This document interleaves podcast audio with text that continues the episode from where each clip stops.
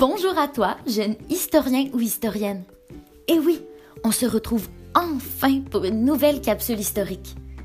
Aujourd'hui, nous allons revisiter une société que nous avons déjà étudiée ensemble auparavant. Oui, je sais, ça fait déjà longtemps. Alors nous allons nous rafraîchir la mémoire un peu. Allez, suis-moi. Te rappelles-tu qui vivait ici? Hmm, c'est une bonne question, n'est-ce pas? Mais j'ai quelques petits indices qui vont peut-être t'éclaircir. On dit de cette société qu'elle était sédentaire. On dit également qu'elle fonctionnait selon un système matrilinéaire et matrilocal.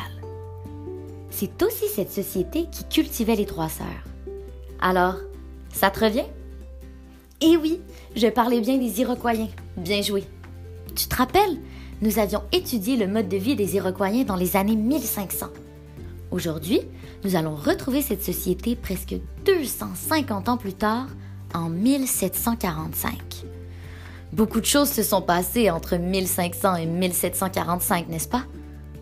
Peux-tu te rappeler d'un événement très, très marquant qui est survenu entre 1500 et 1745 sur le territoire qu'on appelle aujourd'hui le Canada? Tu as bien raison, c'est l'arrivée des Européens en 1534. Donc, en 1745, cela fait déjà plus de deux siècles que les Français occupent ce territoire qu'ils appellent alors la Nouvelle-France. D'après toi, est-ce que l'établissement des Européens en Amérique du Nord a eu un impact sur la société iroquoienne? Par exemple, crois-tu qu'ils vivent toujours dans des maisons longues? Crois-tu que leur territoire, qui est en rouge sur la carte, est resté le même? Selon toi, font-ils toujours du troc en 1745? Cultivent-ils toujours les trois sœurs au sein de leur village? Pratiquent-ils toujours la chasse et la pêche?